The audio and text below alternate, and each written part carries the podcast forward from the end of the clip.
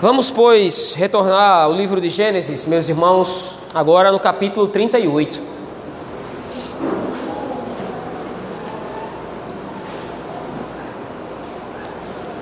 Livro de Gênesis, capítulo 38.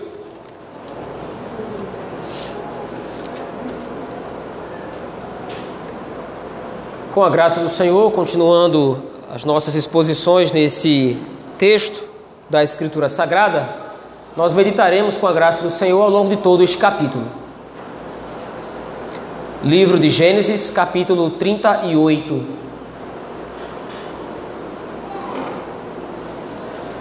Assim nos diz o texto da palavra do Senhor.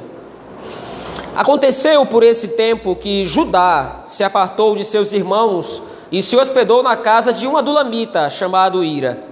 Ali viu Judá a filha de um cananeu chamado Sua. Ele a tomou por mulher e a possuiu. E ela concebeu e deu à luz um filho, e o pai lhe chamou Er. Tornou a conceber e deu à luz um filho. A este deu a mãe o nome de Onã. Continuou ainda e deu à luz outro filho, cujo nome foi Selá. Ela estava em Quesibe quando o teve. Judá, pois, tomou esposa para Er, seu primogênito. O nome dela era Tamar. Er, porém, o primogênito de Judá, era perverso perante o Senhor, pelo que o Senhor o fez morrer. Então disse Judá Onã: Possui a mulher de teu irmão, cumpre o levirato e suscita descendência a teu irmão. Sabia, porém, Onã que o filho não seria tido por seu, e todas as vezes que possuía a mulher de seu irmão, deixava o sêmen cair na terra para não dar descendência a seu irmão. E isso, porém, que fazia era mal perante o Senhor, pelo que também a este fez morrer. Então disse Judá a Tamar, sua nora: Permanece viúva em casa de teu pai, até que Selá, meu filho, venha a ser homem. Pois disse: Para que não morra também este, como seus irmãos. Assim Tamar se foi, passando a residir em casa de seu pai. No decorrer do tempo, morreu a filha de sua, mulher de Judá. E consolado Judá, subiu aos tosquiadores de suas ovelhas, em Tima, ele e seu amigo Ira, o adulamita. E o comunicaram a Tamar: Eis que o teu sogro sobe a Tima para tosquear as ovelhas. Então ela despiu as vestes de sua viuvez e, cobrindo-se com um véu, se disfarçou e se assentou à entrada de Enaim, no caminho de Timna, pois via que Selá já era homem e ela não lhe fora dada por mulher. Vendo-a Judá, teve-a por meretriz, pois ela havia coberto o rosto. Então se dirigiu a ela no caminho e lhe disse: Vem, deixa-me possuir-te, porque não sabia que era a sua nora. Ela respondeu: Que me darás para coabitares comigo? Ele respondeu: Enviar-te-ei um cabrito do rebanho. Perguntou ela: Dar-me-ás penhor até que o mandes? Respondeu ele: Que penhor te darei? Ela disse: O teu selo, o teu cordão e o cajado que seguras. Ele, pois, nos deu e a possuiu, e ela concebeu dele. Levantou-se ela e se foi, tirou de sobre si o véu e tornou as vestes da sua viuvez. Enviou Judá o cabrito, por mão do Adulamita, seu amigo, para reaver o penhor da mão da mulher, porém não a encontrou. Então perguntou aos homens daquele lugar: Onde está a prostituta cultual que se achava junto ao caminho de Enaim? Responderam: Aqui não esteve meretriz nenhuma. Tendo voltado a Judá, disse: Não a encontrei. E também os homens do lugar me disseram: Aqui não esteve prostituta cultual nenhuma. Respondeu Judá: Que ela o guarde para si, para que não nos tornemos em opróbrio. Mandei-lhe, com efeito, o cabrito. Todavia não a achaste. Passados quase três meses, foi dito a Judá: Tamar, tua nora, adulterou, pois está grávida. Então disse Judá: Tirai-a fora para que seja queimada. Em tirando-a, mandou ela dizer a seu sogro: Do homem de quem são estas coisas eu concebi. E disse mais: Reconhece de quem é este selo, e este cordão, e este cajado.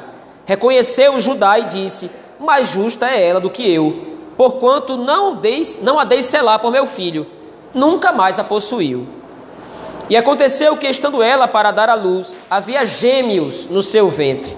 Ao nascerem, um pôs a mão fora, e a parteira, tomando-a, lhe atou um fio encarnado e disse: Este saiu primeiro.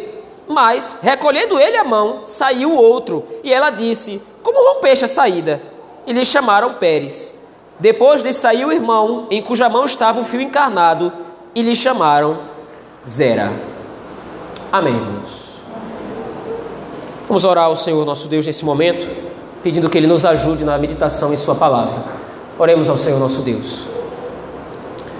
Pai de misericórdia, neste momento, tendo lido a Tua palavra, agora te pedimos que o Senhor nos favoreça com a meditação do texto sagrado.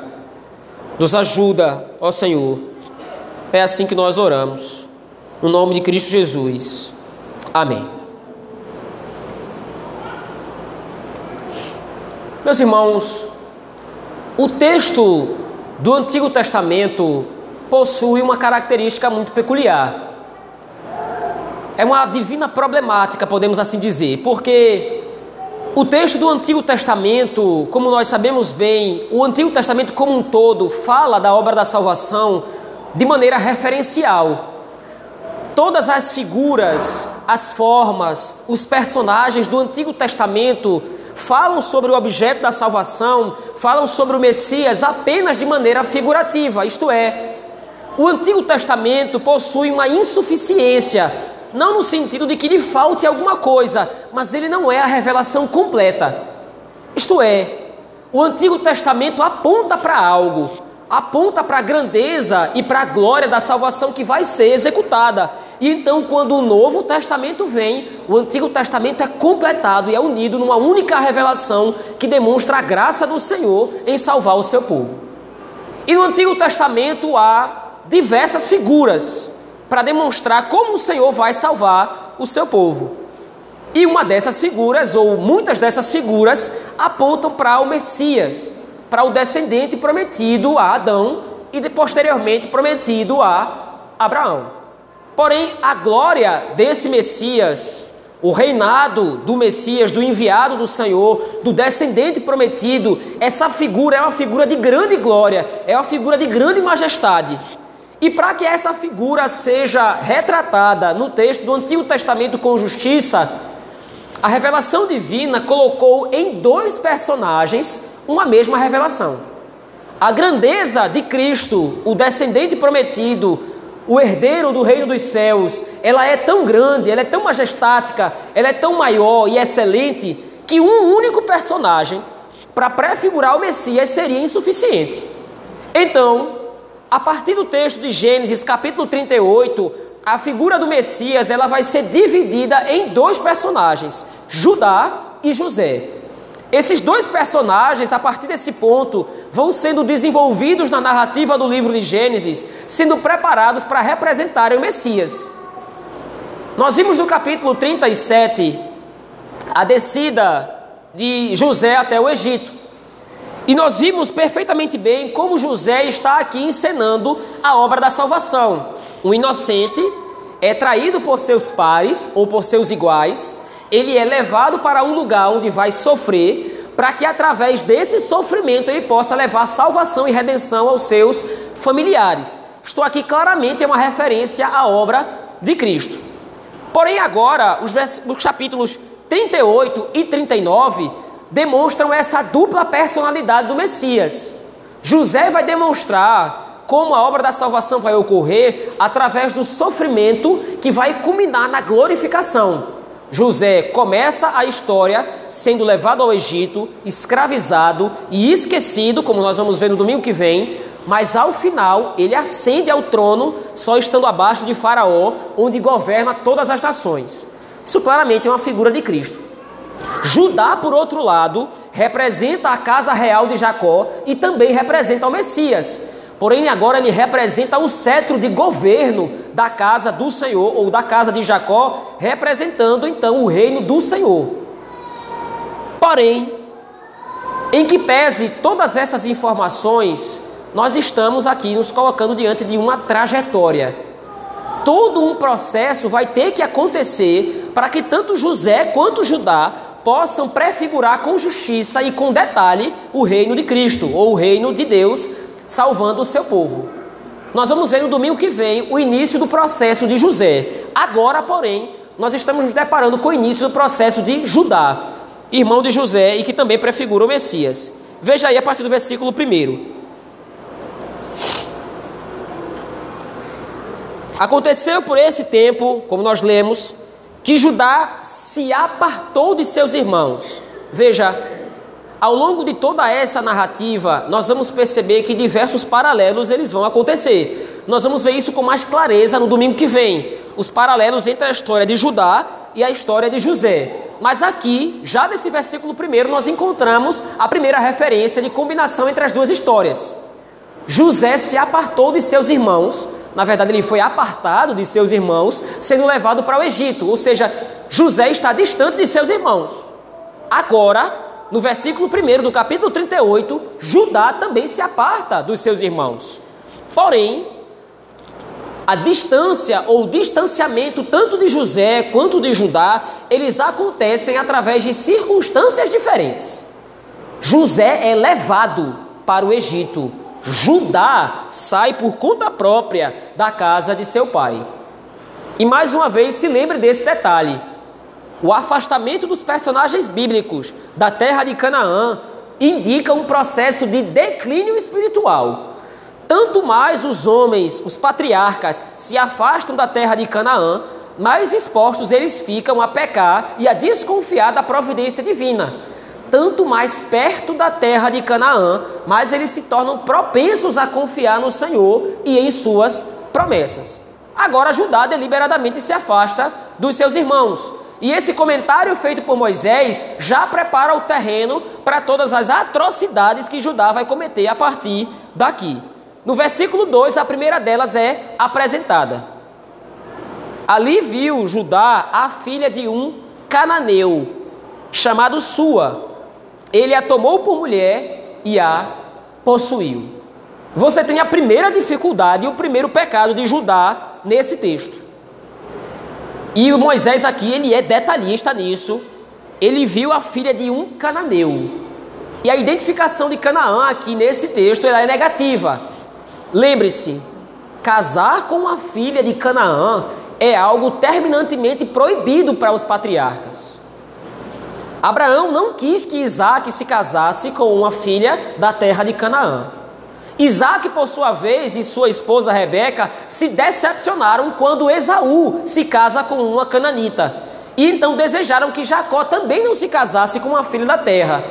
E agora Judá desconsiderando tudo que seus pais fizeram, todo o ensinamento de Deus para os seus pais, ele desconsidera tudo isso e ele se casa com uma cananita. Qual é o problema?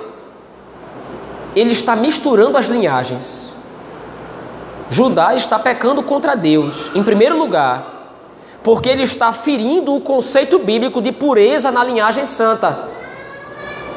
Os filhos da aliança devem se casar apenas com filhas da aliança.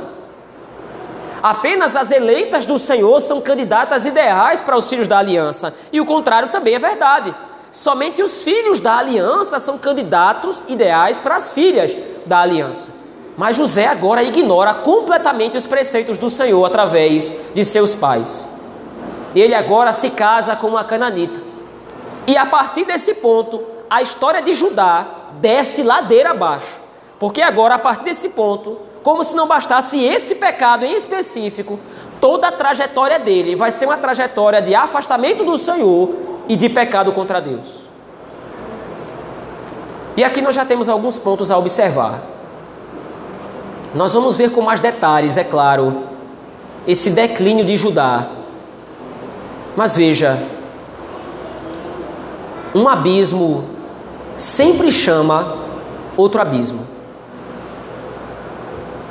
Um pecado sempre vai naturalmente incitar outro pecado. Não é possível que um filho da aliança, não é possível que um filho de Deus se entregue deliberadamente ao pecado sem que ele não vá afundando progressivamente cada vez mais no pecado e isso vá trazendo sobre ele cada vez mais dor e sofrimento. Porque veja, para os filhos da perdição, para aqueles que não servem ao Senhor, para aqueles que não têm Cristo em sua vida, pecar é algo não somente natural, é algo aprazível, é algo saboroso, é algo agradável. Mesmo que o pecado traga mais consequências, mesmo que o pecado seja algo notadamente ruim, para aqueles que não possuem Cristo na vida, O pecado é não somente natural, mas é prazeroso. Por outro lado, para os filhos da aliança, o pecado sempre vai ter um gosto amargo. E quanto mais nós nos afundarmos no pecado, mais amargo ele vai se tornar. Não é possível haver felicidade. Não é possível haver satisfação. E isso é estranho porque é a proposta, é a falsa proposta que o pecado faz. Se você pecar, você vai encontrar satisfação. Se você fizer o que o seu coração deseja, se você fizer o que o seu coração quer, você vai encontrar satisfação. De repente você não está encontrando satisfação na lei de Deus. Olha, peca. Mas veja, Moisés deixa claro: Judá desonrou a Deus. Ele virou as costas para os mandamentos do Senhor. E a partir desse ponto, o que vai acontecer na vida de Judá é consequência dessa primeira escolha deliberada. E ele sempre vai afundando cada vez mais espiritualmente. Veja, a partir do versículo 3. Do versículo 3 até o versículo de número 11, a história de Judá é terrível. Porque o que vai acontecendo, Judá se casa com essa mulher, com essa cananita. E ele tem o primeiro filho, chamado É. E depois ele tem um segundo filho chamado Onã, e por último um terceiro filho chamado Selá. Os três filhos de Judá são filhos corruptos. O primeiro é, diz o texto, que era perverso diante do Senhor. Veja aí o versículo 7. Er, porém, o primogênito de Judá era perverso perante o Senhor. E aí o texto não especifica como ele era perverso não especifica qual era o seu pecado em específico, mas veja, não é necessidade aqui de ser mais específico do que isso, porque Moisés não está dizendo simplesmente que Er era pecador, porque todos nós o somos, todos os homens são falhos, mas veja, há uma intensificação na descrição de Er. Ele não é simplesmente, ele não está pecando simplesmente, ele é perverso. Ele tem o seu coração contumaz, ele tem o seu coração completamente distante do Senhor. E qual é a consequência disso? O texto diz no versículo 7: pelo que o Senhor o fez morrer. A perversidade dos pecados, da devassidão e da rebeldia de Er eram tão grandes que o Senhor não suportou e matou o filho de Judá. Em segundo lugar, logo depois disso, agora vem a ocasião em que É estava casado e deixa então a sua esposa viúva. E agora a lei do Antigo Testamento dizia que o irmão, depois dele, depois do primeiro, deveria casar com a esposa para suscitar descendência ao seu primeiro irmão. É a lei do levirato.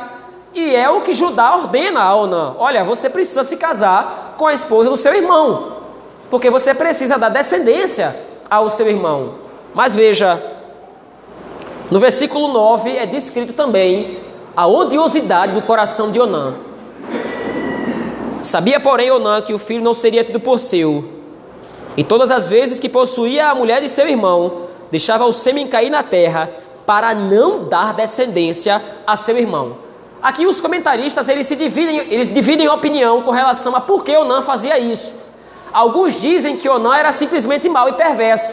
Ele não queria ver o seu irmão ter descendência.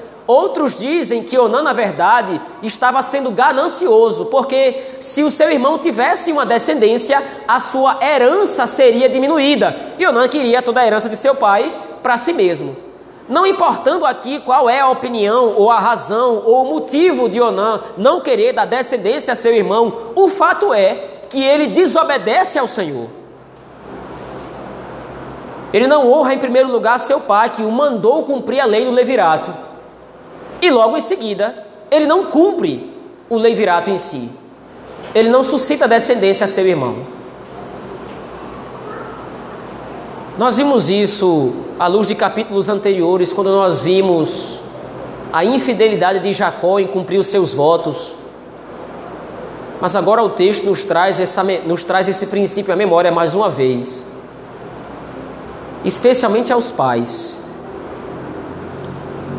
É impossível pecar contra Deus sem que isso não interfira na vida de nossos filhos, diretamente.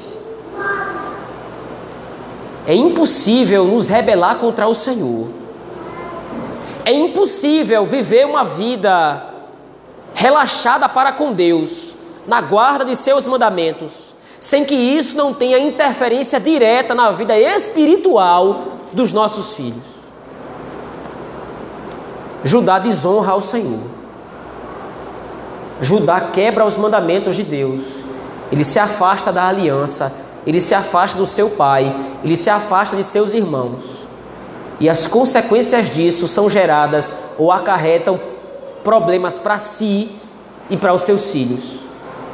Seus filhos são criados, ou seus filhos agora crescem distante do Senhor. Eles pecam contra Deus.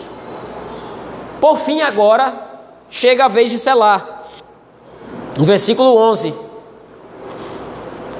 Então disse Judá a Tamar, esposa então do seu primeiro filho e consequentemente do segundo filho: Ora, permanece viúva em casa de teu pai até que Selá, meu filho, o filho mais novo de Judá, venha a ser homem, para que não morra, disse ele, né? Para, pois disse, para que não morra também este, como seus irmãos. E assim Tamar então vai e fica na casa do seu pai. O problema é que a esposa de Judá morre.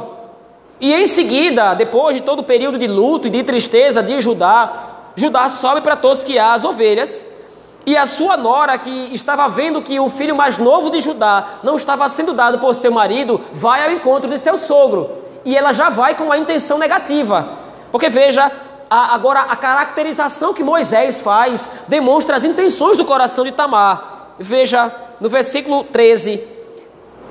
E o comunicaram a Tamar: Eis que o teu sogro sobe a Timna para tosquear ovelhas. Então ela tirou as vestes, ela despiu as vestes da sua viuvez e cobrindo-se com um véu, se disfarçou e se assentou à entrada de Enaim no caminho de Timna, pois via que Selá era homem e ela não lhe fora dada por mulher. Interessantemente, aqui há um contraste entre Tamar e entre Rebeca.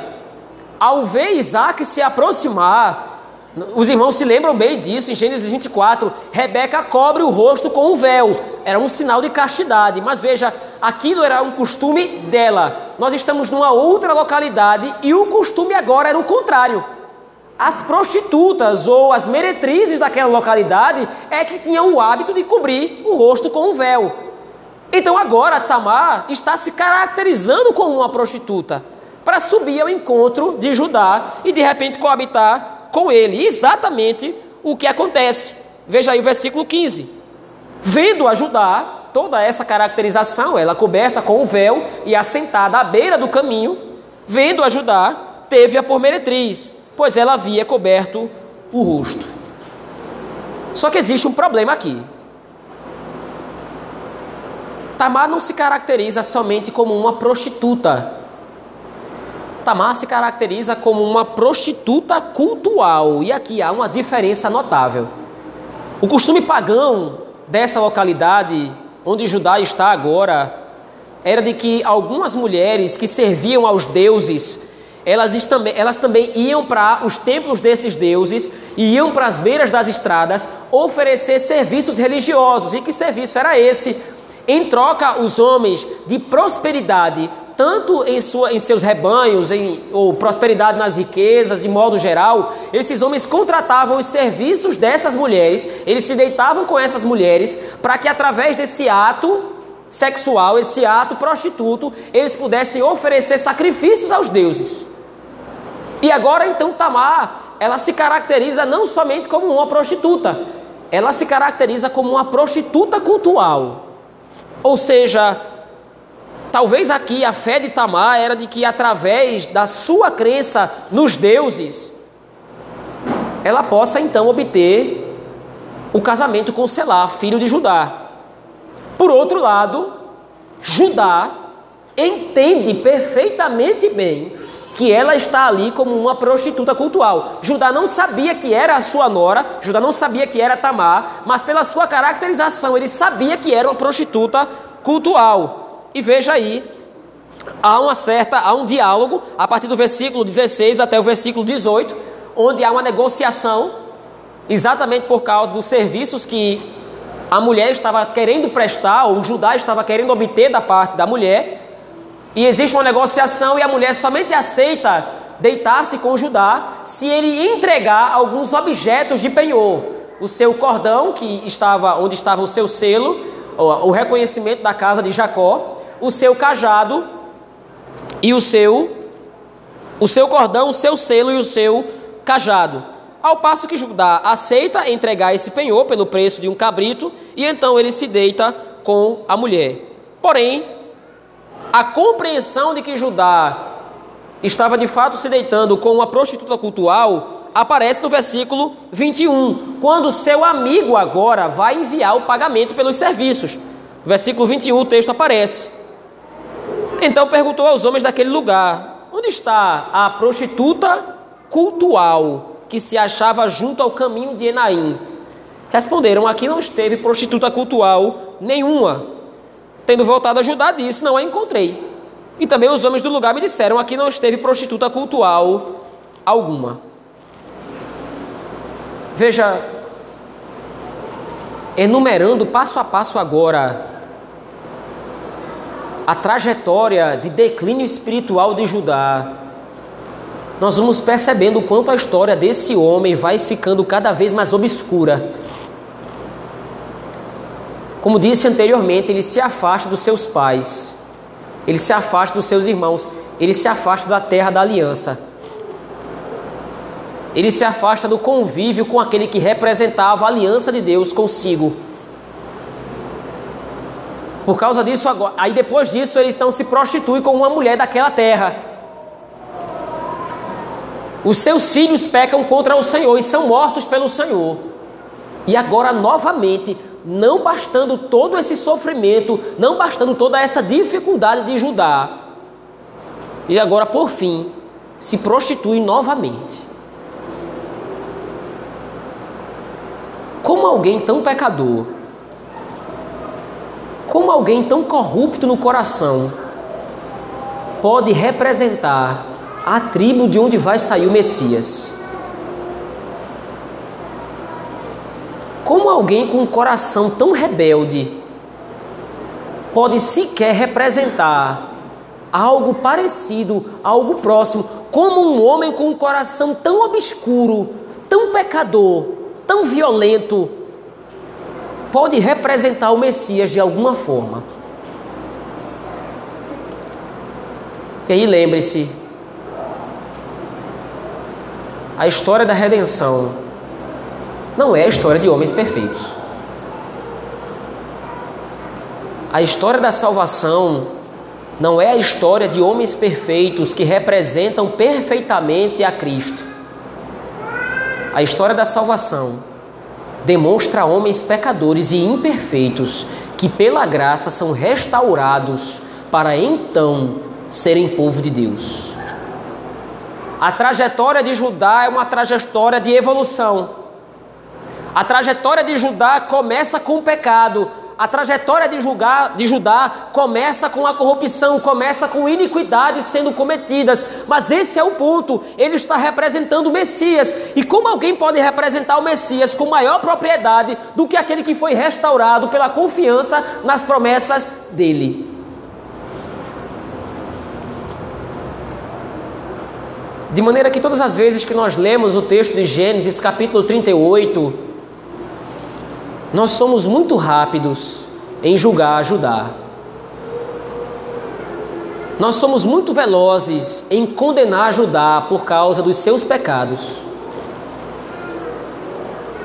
Mas Judá, além de representar o Messias, ele representa com propriedade, nesse ponto da história, todo o povo de Deus. Se você acha que Judá é pecador e indigno da graça de Deus, olhe para a sua vida. Se você acha que Judá é alguém impossível, é a última pessoa que poderia de alguma forma representar a obra da salvação, faça um check-up na sua vida. Você acha mesmo que há algo na nossa vida poderia de alguma forma representar a obra da salvação, se não a nossa pecaminosidade? O que é que demonstra a graça de Deus nas nossas vidas? O que é que mais demonstra o amor do Senhor por nós? O nosso estado de miséria, o nosso estado de pecado. Não é a nossa justiça ou o quanto nós nos achamos justos. Não é a nossa moralidade, não é a nossa suposta perfeição. O que representa com mais clareza o amor do Senhor, a graça de Deus e a misericórdia de Deus por nós é a nossa miserabilidade, são os nossos pecados. Judá demonstra com perfeição o quanto o homem é sem Deus, depravado, o quanto é caído, o quanto o homem entregue à natureza caída e corrupta do seu coração pode se afundar cada vez mais. E é por causa disso que Judá é o personagem perfeito para representar a casa do Messias. Porque é exatamente pecadores que são alvos da graça do Senhor. São homens como Judá, desgraçados em seus pecados e suas corrupções, que são alvos da graça e do amor do Senhor. E isso vai sendo evocado no texto também de maneira primorosa. Veja, e agora você tem um contraponto. A história de Judá no capítulo no capítulo 1, no capítulo 38, versículo 1, ela começa com a derrocada de Judá, mas agora a história de Judá vai ascendendo até que chega no clímax, no auge. Veja o texto, a partir do versículo 24. Passado quase três meses depois que havia se deitado com Tamar, passado quase três, três meses, foi dito a Judá: Tamar, tua nora, adulterou, pois está grávida. E aí então, agora, Judá acende a sua ira que ela seja tirada fora para que seja queimada. Ela adulterou, ela pecou contra Deus. Veja que tipo de moralidade um homem desse pode ter. Um homem que se afastou de seus pais, um homem que não educou seus filhos na lei do Senhor como deveria. Como esse homem pode ter alguma moralidade de agora acusar a Tamar de adultério ao ponto de querer executá-la com queimando ela? Mas agora Judá terá a devida resposta. Em tirando-a, mandou ela dizer a seu sogro: Do homem de quem são estas coisas eu concebi. E disse mais: Reconhece de quem é este selo, este cordão e este cajado. Agora Judá é assaltado com a verdade. E isso é muito interessante porque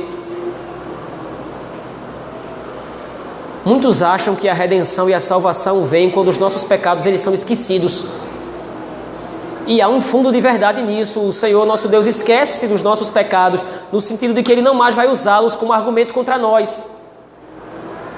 Mas veja, Judá agora tem os seus pecados confrontados.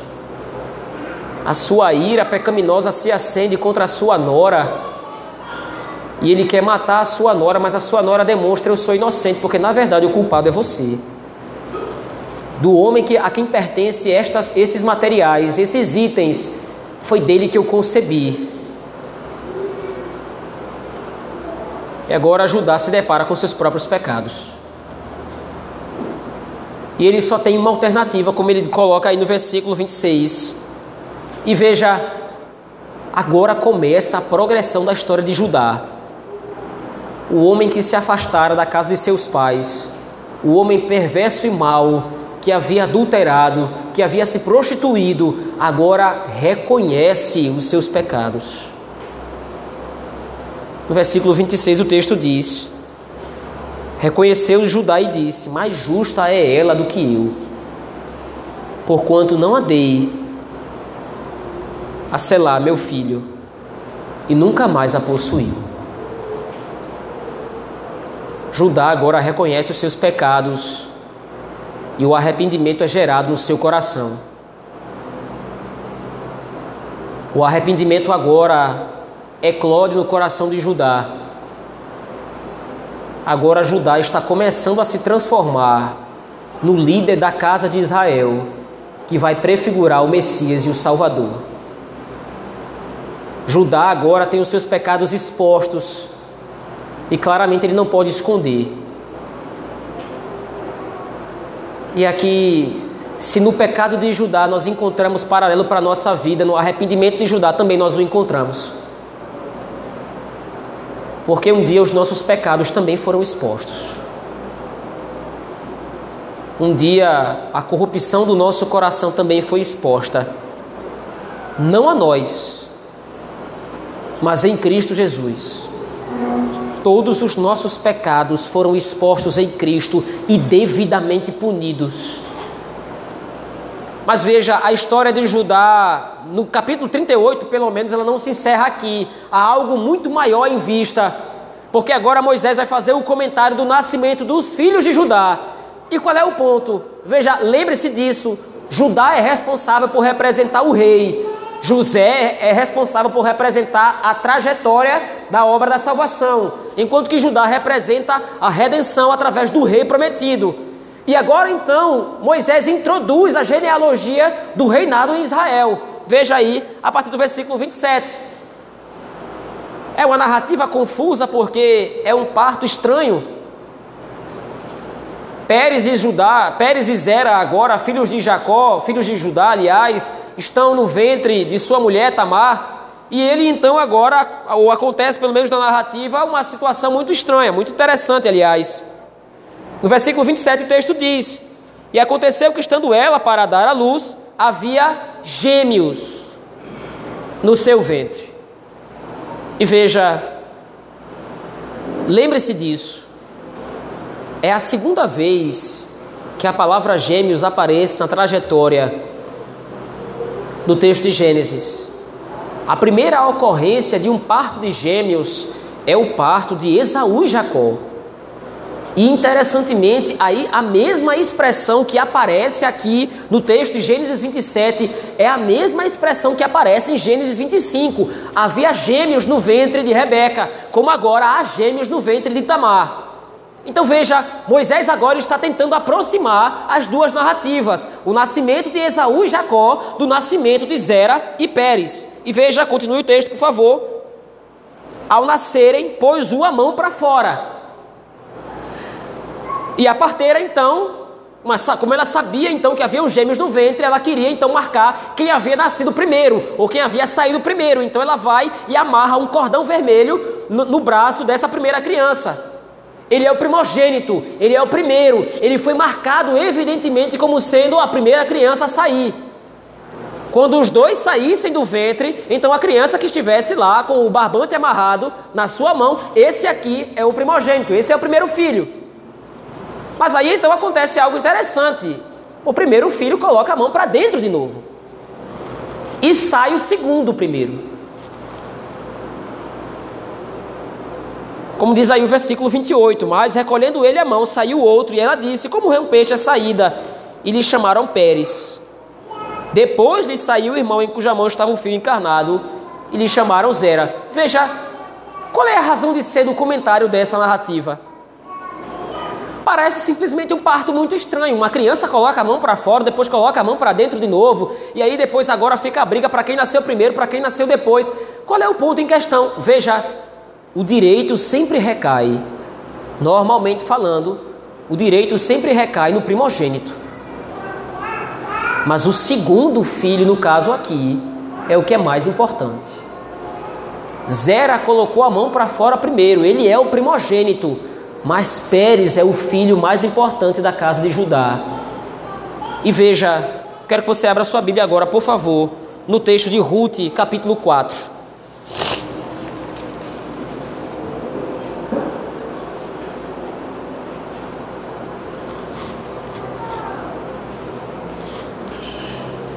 No texto de Ruth, o capítulo 4,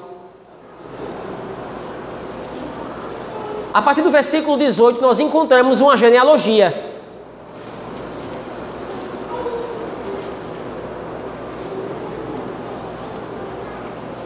Livro de Ruth, no capítulo 4, versículo 18. Nós encontramos a seguinte genealogia. São estas, pois, as gerações de Pérez. Pérez gerou a Esron. Esron gerou a Rão. Rão gerou a Minadab. Aminadab gerou a Naasson. Naasson gerou a Salmão. Salmão gerou a Boaz, Boaz gerou a Obed, Obed gerou a Jessé, e Jessé gerou Davi. É de Pérez que agora começa, é a partir de Pérez, filho de Judá, que começa a trajetória da linhagem real de Israel. A linhagem que vai dar a luz a Davi e depois a Salomão e depois aos reis de Israel, os reis piedosos de Israel, que por fim vão descambar em Cristo Jesus, o maior dos reis de Israel. A história de Judá, em Gênesis 38, é uma história que parece terrível, mas esconde por trás, na verdade, o quadro glorioso da história da redenção.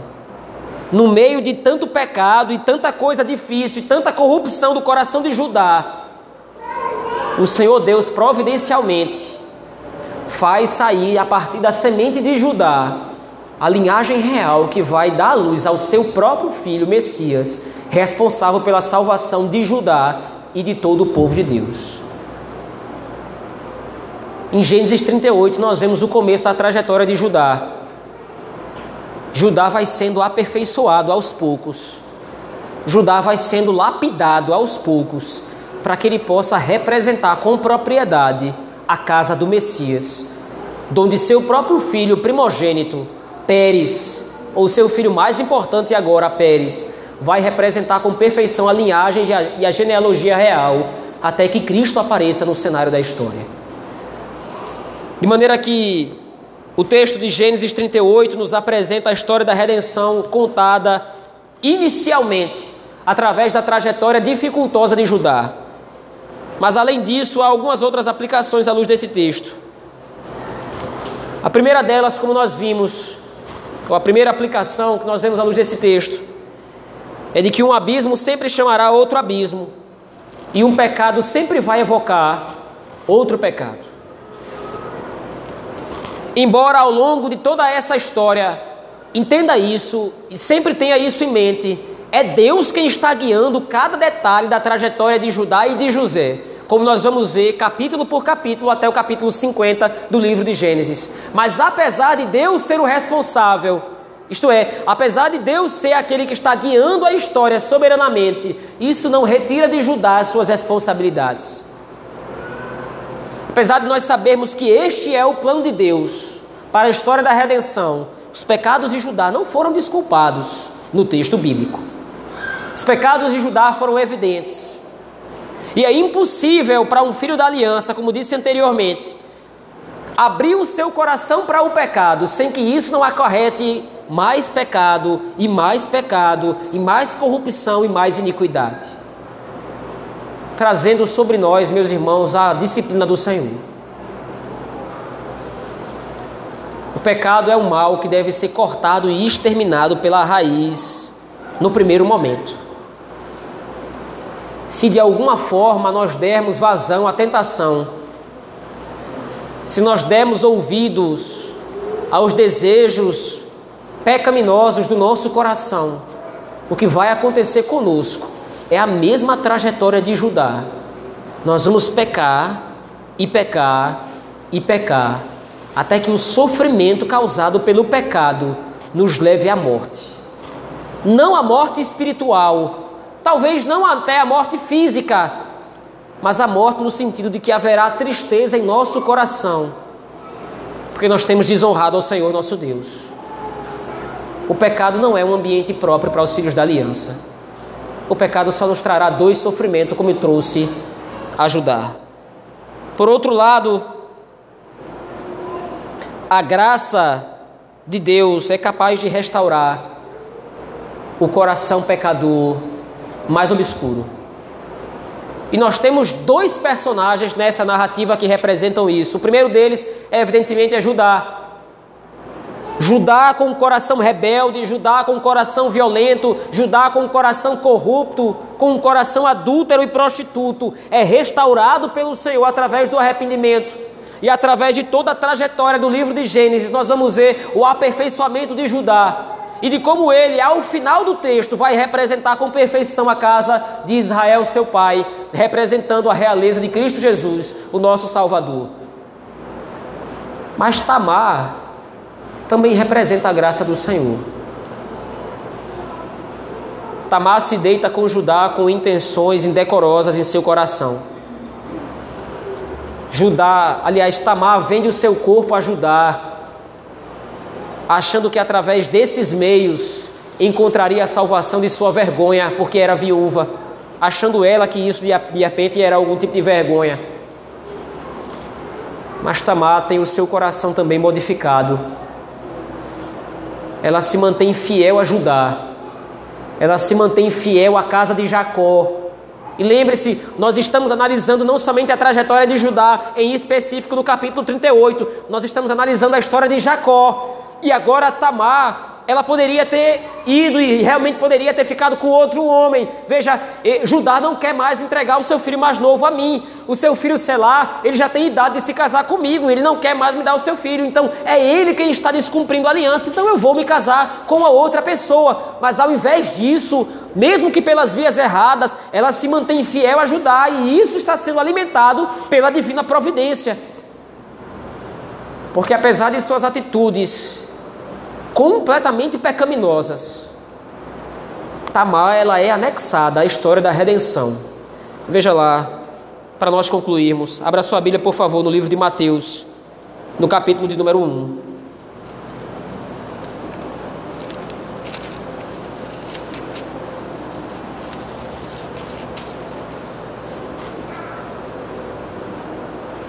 Livro de Mateus, capítulo de número 1. Versículo 1, o texto nos diz: Livro da genealogia de Jesus Cristo, filho de Davi, filho de Abraão. Abraão gerou a Isaac, Isaac a Jacó, Jacó a Judá e a seus irmãos. Judá gerou de Tamar a Pérez e a Zera. Pérez gerou a Esron, Esron a Arão. Tamar teve o seu nome anexado na história da redenção, porque ela agora faz parte da genealogia do próprio Messias.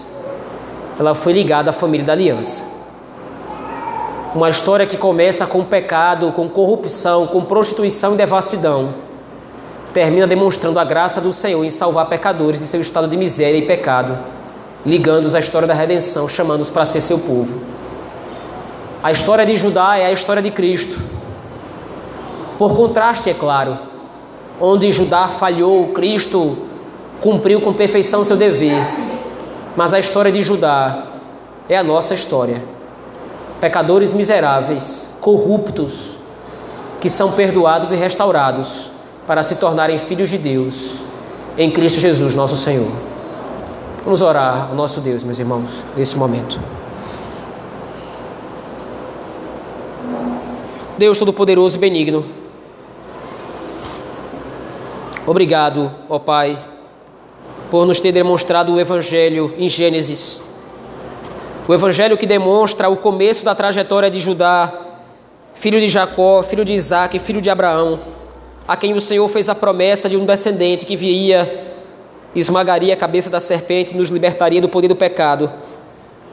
Obrigado por nos mostrar, Senhor, que onde abundou o pecado, superabundou a graça do Senhor o Senhor nos restaurou e nos fez teus filhos, apesar dos nossos pecados, apesar do nosso coração truculento, cruel e corrupto, o Senhor nos restaurou a tua presença. Obrigado por isso, Senhor. Guarda-nos em tua palavra para que nós não pequemos contra ti. É assim que nós oramos, no nome de Jesus Cristo, teu Filho. Amém.